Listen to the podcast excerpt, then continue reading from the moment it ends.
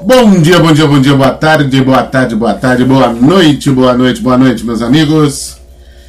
É, tava faltando eu, ou pelo menos eu achava que tava faltando eu. Como vocês já devem ter percebido, se você é um ouvinte do nosso podcast Papo de Calçada, se você acompanha o blog do Papo de Calçada, você já deve ter recebido no seu feed que existem algumas mudanças ocorrendo por aqui, né? Coisas boas, inclusive, né? Para você que acompanha, né? O, você tem o podcast, que é semanal e que junta é, essas cabeças brilhantes que, que se reúnem, cada qual em sua parte do, desse reino maravilhoso do Brasil. A gente discute sobre tudo quanto é tipo de tema. Ocasionalmente, cada um de nós também escreve textos para o, o, o blog, né, que é na, na, na seção Offcast. E agora, recentemente, o Michael Oliveira lançou um, um novo produto, por assim dizer, que é um podcast um pouco mais curto e com a opinião individual de cada um, que é o Remix. Então ele estreou falando sobre uma teoria que todo mundo deve se colocar, que é e se o Tupac ainda estivesse vivo, quais seriam né, os caminhos do hip hop atualmente. E na semana passada o Guilherme fez a versão dele, ele fez uma leitura dramatizada né, de um texto dele, utilizando algumas músicas. É, como eu não sou tão criativo quanto o Guilherme, né, nem tão investigativo como o Marco Oliveira, eu vou dar um chute no pau da barraca e vou afirmar algumas coisas aqui. Mas chega de delonga, certo? A pergunta desse remix é: o rock morreu? Meus amigos, essa pergunta ela possui diversas variações, né? É, como assim, Bruno? A gente pode se perguntar se o rock morreu. Onde? O rock morreu como? Se o rock morreu, para quem? Se o rock. E aí a gente ainda pode fazer um outro exercício, né? O rock ainda vive, porque tem uma questão bem importante. É diferente de estar morto, é você afirmar, né? O médico dizer assim, ó, morreu tal hora às 11h40 do dia tal. Uh, agora, perguntar, o rock ainda vive? É, onde está o rock, né? É, e lógico que eu não estou lembrando aqui, não estou fazendo alusão nenhuma a Rock, personagem do Sylvester Stallone, né? Rock, um lutador, não estou fazendo nada disso. A afirmação que a gente. É, essa afirmação, essa pergunta, né? O rock morreu. É, por exemplo, um dos caminhos que eu quero apontar, por exemplo, é o seguinte: o mercado. Música, como eu sempre digo, é um produto como qualquer outro, como um quilo de farinha de trigo, como um quilo de banana, como é, qualquer outro produto que você compra. Você consome música. A diferença, talvez, a gente pode né, filosofar aqui sobre isso, sobre o significado da música, mas isso é, vai para cada um, mas o significado da música ele é individual para cada um, mas em relação a, por exemplo, um quilo de farinha, um quilo de banana, um quilo de arroz, uma música ela não é perecível, por exemplo. Uma música ela não é ela não acaba no momento em que você acaba de rodar o, o, ela no seu player. Eu ia falar roda no CD, né? CD, vinil, fita cassete. Como muitos de vocês que escutam essa bagaça não devem se lembrar disso. A outra metade dos que escutam, né, dos nossos ouvintes, deve se lembrar. Mas então assim, a música ela não se esgota é, você vai escutar uma música de 50 anos atrás, por exemplo, uma música do Elvis, né? E nós já não nem são 50, 50 anos, são mais de 60 anos, né? Quando o Elvis surge como Elvis da Pelvis. E você vai escutar uma música do Elvis hoje, obviamente, com uma qualidade de reprodução melhor, né? Você vai ter é, alto-falantes melhores, né, caixas de som melhores, você vai ter reprodutores de música, você tem gente que pegou essas músicas do Elvis, né, as fitas master das gravações e remasterizou, refez o som para ele ficar com uma qualidade que passasse ao longo do tempo. Então quer dizer, você hoje escuta, por exemplo, recentemente, né, alguns anos atrás, lançaram uma coletânea é, é, remixada né, com as músicas do Elvis, ou seja, são as músicas só que num outro, com um outro formato, né, um pouco mais dance music e tal. Uma música que fez muito sucesso foi a Little Less Conversation, que foi até é, comercial de TV. Então assim, se a música ela não se esgota, então a gente continua consumindo esse produto. E é meio que um consenso entre entre as pessoas, né, o mundo em geral, que por exemplo, você não pode ignorar artistas como uh, Elvis Presley, os Beatles, os Rolling Stones, o Led Zeppelin, o Pink Floyd. Isso eu estou falando de artistas considerados artistas de rock, certo? É, você não ignora a obra desses caras, você não consegue passar. E ainda chego a dizer que mais recentemente, né, você ainda tem. Eu estou falando de grandes, grandes produtos, tá? Grande, não é grandes artistas, grandes produtos, grandes vendedores de música. E aí recentemente você ainda tem o Guns N' Roses que, apesar de toda a idade, o Axel Rose está lá em cima de um palco esganindo a voz dele e o último grande exemplo do grande estouro de banda de rock, que foi o Nirvana. E aí talvez seja nesse ponto em que eu, eu deva me pegar. Né?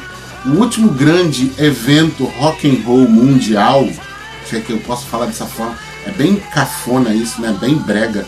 Grande evento rock and roll mundial foi o Nirvana, certo? É, e o Nirvana eu não preciso ficar reafirmando isso, todo mundo tem, a, tem um, um, um, como explicar isso, como o, o, Nirvana tomou o mundo de assalto. É, o Nirvana foi aquele fenômeno de vendas com o Nevermind, e esse fenômeno de vendas, inclusive, consumiu a alma do, do Kurt Cobain. E aí você tem ali o nasce, na verdade, não gosto de nasce porque não é verdade, mas junto com o Nirvana crescem diversas outras bandas que vão ter muita influência num cenário que a rapaziada começou a chamar de grunge, né? Que é um rock, né? É um rock moleque, é um rock, um rock maroto, com o pessoal com mais bermuda larga, de flanela, etc, inspirada pelo visual que vinha lá de fora, né? E a gente nem precisa falar tanto dessa questão do, do, do de influência externa. E aí, é, depois disso, você não tem mais gran, grandes eventos rock and roll, grandes bandas novas surgindo. Na minha opinião, né, não é, tem nada de novo, mas é uma banda que vem causando um certo rebuliço ultimamente, que é o Royal Blood, que é é uma banda muito simples, que é baixo bateria, né? mas que o sujeito toca com o baixo e nas partes agudas ele troca né, o amplificador, então sai num som de um amplificador de guitarra os, os acordes mais agudos, as notas mais agudas, e nas partes da base, né, que é as partes mais graves, ele joga no amplificador do baixo, tudo isso com distorção, então há uma diferença. Mas aí voltando à questão inicial, o rock morreu onde? Né? O rock morreu para quem? A gente tem que lembrar, junto disso tudo, que é o seguinte, cara. É, as gravadoras morreram também, né? Gravadoras hoje existem, sei lá para quê. Antes a gravadora ela, ela era responsável por quase tudo na vida de um artista. Nos, desde, é, olha, hoje você vai no, no programa do Faustão, Amanhã você vai no programa da Luciana Gimenez. E na terça você tem show em, em tal lugar. Depois você vai para tal lugar no mesmo dia. Então, assim, as gravadoras eram responsáveis por tudo. E os artistas é, ganhavam algum dinheiro, óbvio, sempre ganharam dinheiro, mais com o show também, né? Mas a gravadora era responsável por todo o gerenciamento de carreira é, dos artistas. É, acontece que, e aí são vários fatores que dá um outro, outro podcast. Acontece que cada artista foi procurando direcionar a sua carreira da forma como queria. Então, isso tirou um pouco de funções dentro da gravadora. Mas, até ainda meados dos anos 90, as gravadoras ainda eram, eram ainda eram responsáveis por é, contratar o artista, gravar as músicas desse artista, produzir as músicas desse artista, vender esse artista, pagar um dinheiro na rádio para a rádio tocar a música desse artista e por aí vai. Com aí as pessoas gostam de falar que é o, ah, o advento da internet. Não foi só a internet que contribuiu para a queda das gravadoras. Uh, um dos fatores que também acabou foi o seguinte: se vocês estão me ouvindo neste momento, é porque eu possuo em casa equipamentos de gravação da minha própria voz ou de algum outro instrumento. Então, quer dizer, o que facilitou muito também no início, né, final dos anos 90 início dos anos 2000, foi a baratização de determinados equipamentos. Certos equipamentos no Brasil nem existiam. Você tinha que importar, comprar lá de fora. E isso, obviamente, tornava o custo de qualquer operação é, muito difícil. Estamos aqui em plena Cinelândia gravando o programa Brasa Viva. Vamos entrevistar um transeunte. Ei, é você aí. Qual é o tipo de música que você prefere? Melodiosa ou barulhenta? Barulhenta, né? Eu sou jovem. Existe uma célebre, fra... uma célebre história que está num disco do Raul Seixas, o Raul Seixas contando que num, numa música, numa determinada música, ele queria é, um som de cítara na música. E não existia uma cítara no Brasil. Então os caras foram lá na casa do Rui Chapéu arrumar uma cítara, longe pra caramba, trouxeram a cítara para botar na música. Aí quando trouxeram a cítara e o tocador de cítara é, perguntaram pro Raul, tá, como é que a gente vai fazer? Não, eu falei assim, ó, faz um, sei lá, vamos dizer, um dó. Faz um dó. Aí o cara fez o dó. Isso aí, beleza, vamos gravar. Aí todo mundo já ficou de orelha em pé. Quando chegou, tocou a música toda, o cara agora faz aquele dó. Aí o cara faz assim, pronto. Aí ele só queria a cítara para o cara tocar um acorde no final da música, nem foi na música toda. Então, quer dizer, existia um, uma dificuldade de equipamentos aqui no, no, no país. E isso facilitou o, o, o, fato de muita gente poder se gravar. E aí, óbvio, com a chegada da internet, da internet 2.0, né, com a facilidade de você tornar-se alguém a partir de, da internet, surgiu um monte de outras bandas. Então, a importância das gravadoras diminui e, obviamente, como qualquer negócio, como qualquer comércio, as gravadoras vão querer investir onde está o dinheiro. E aí, meus amigos, vamos combinar? Você, meu caro amigo roqueiro, cabeludo, que veste camisa preta, que usa sobretudo no sol de 40 graus do Rio de Janeiro. Convenhamos que a cena rock and roll não é a mais unida do mundo, não é a cena que mais apoia. Já cansei de ver amigo meu com a sua banda indo tocar em um determinado lugar e os amigos, pô, arruma um ingresso para mim aí. O cara nem para comprar o próprio o ingresso para ir ver o próprio amigo não faz.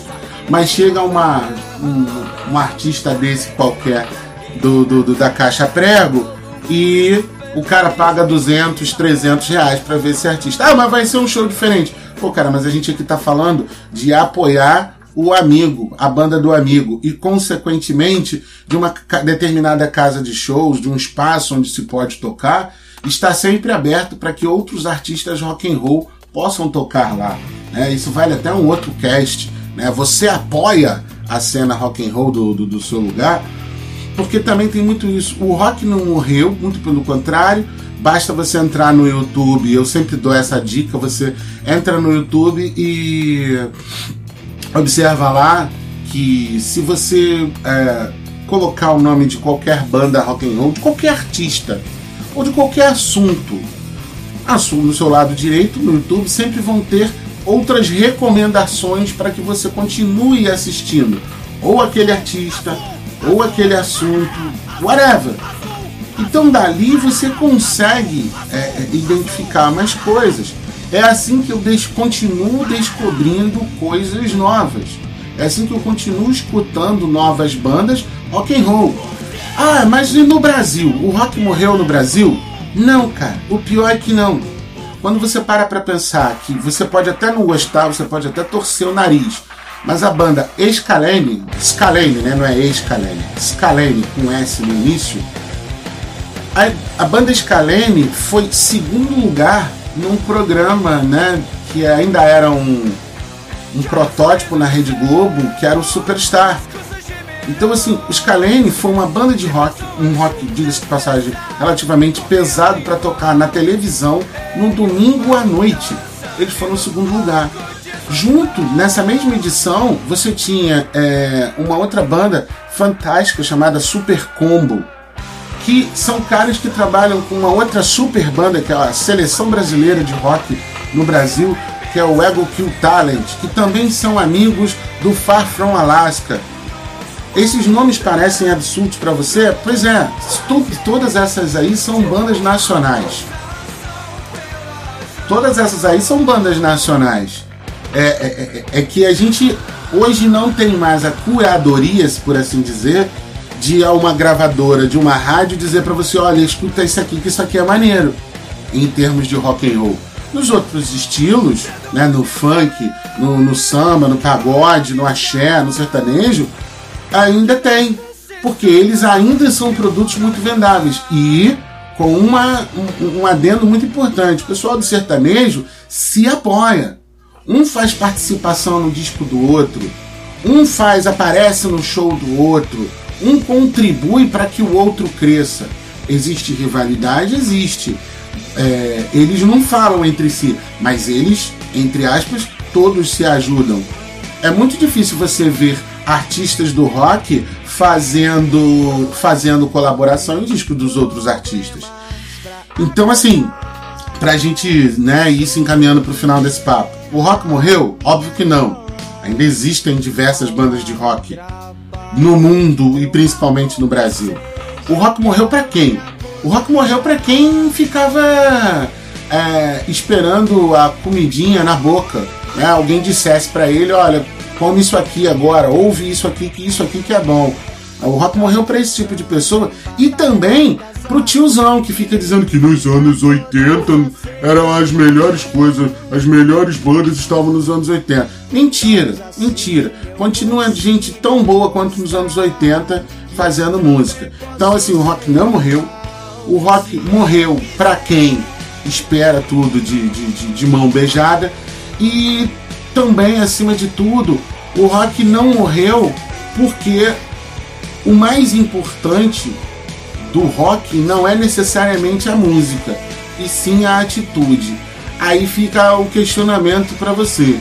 A sua, o rock é uma atitude. A sua atitude rock and roll morreu? Fica a pergunta.